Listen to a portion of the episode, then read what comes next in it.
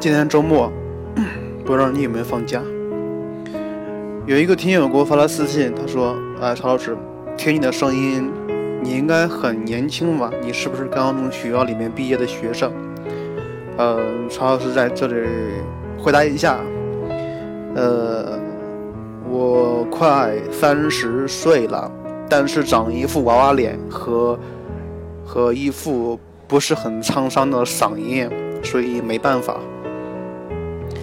咱们今天说一下高中数学里面关于不等式的部分。关于高中数学里面不等式，通常是把这三个知识点放一起考试的。第一个是不等式的解法，第二个是线性规划，第三个是基本不等式。当然，第三类基本不等式它考察是比较多的，它的难度也是有那么一点点的啊。今天咱们就讲一下。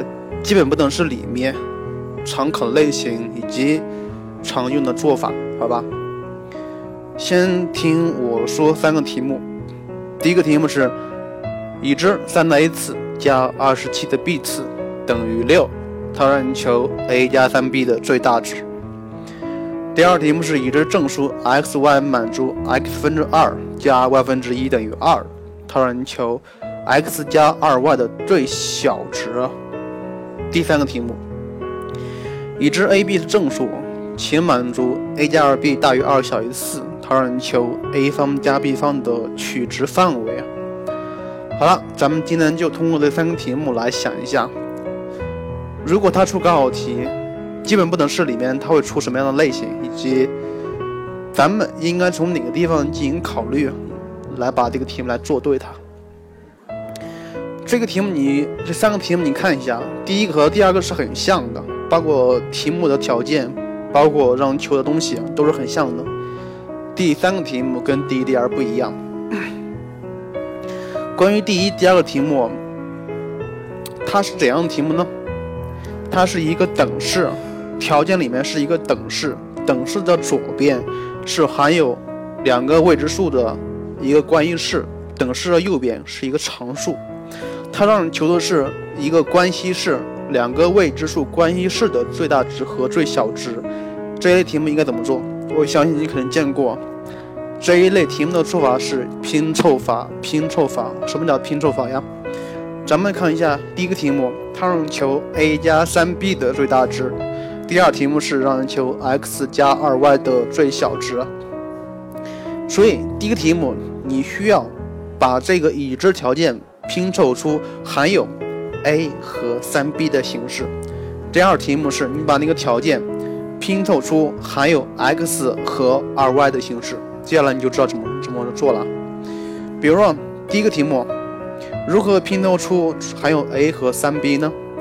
因为二十七它可以写成三的立方，对不对？所以这个已知可以写成三的 a 次加三的三 b 次等于六。你看有没有出现 a 和三 b？有了吧？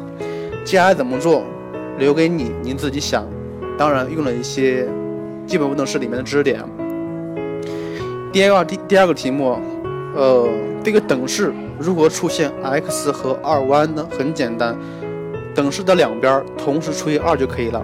同时除以二，也也也也就是同时乘以二分之一。它就变成了 x 分之一和二 y 分之一等于一。你看一下，这个时候有没有出现 x 和二 y 呢？出现了吧？所以接下来怎么做，还是留给你自己做。如果你自己不会做的话，在下面做评论就可以了。关于第三第三个题目，它是基本不等式里面第的另外一种考一种考察形式啊。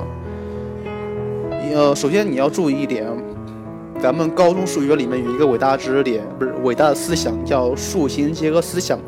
这个思想不仅仅用于函数部分，它可以用于导数、三角函数、向量，包括不等式，包括其他东西都可以用到这个思想。所以你看一下，它给了一个双向不等式，它让人求这个东西的取值范围啊，取值范围。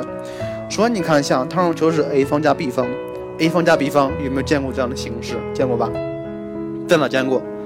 单位元里面见过吧，是吧？单位圆，所以你看，它让求的是什么呀？它可以看成是这是一个以零零点为圆心的圆，它让求的是半径的平方，是不是？半径的平方，对，是吗？所以你要画一个圆出来，但是这个圆的半径不知道，它让人求的就是半径的平方。所以这个题目可以，这个双样不等式可以拆成四个不等式。第一个 a 大于零，第二个 b 大于零，第三个 a 加二 b 大于二，第四个 a 加二 b 小于四。然后通过线性规划，把这个线性规划之后的图画一下，然后，然后你画一个以原点为圆为圆心的圆。至于半径是多少，你找就可以了，好吧？今天咱们讲的是基本不等式的两种常考的问题，以及两种解决的思路。因为题目我没有给出很详细的解决方法，所以我要求你把这三个题目自己做一下，然后做完之后做一个整理，你就知道了，好吧？好吧，今天的节目就这样，祝你周末愉快，不要加班加到太晚哦。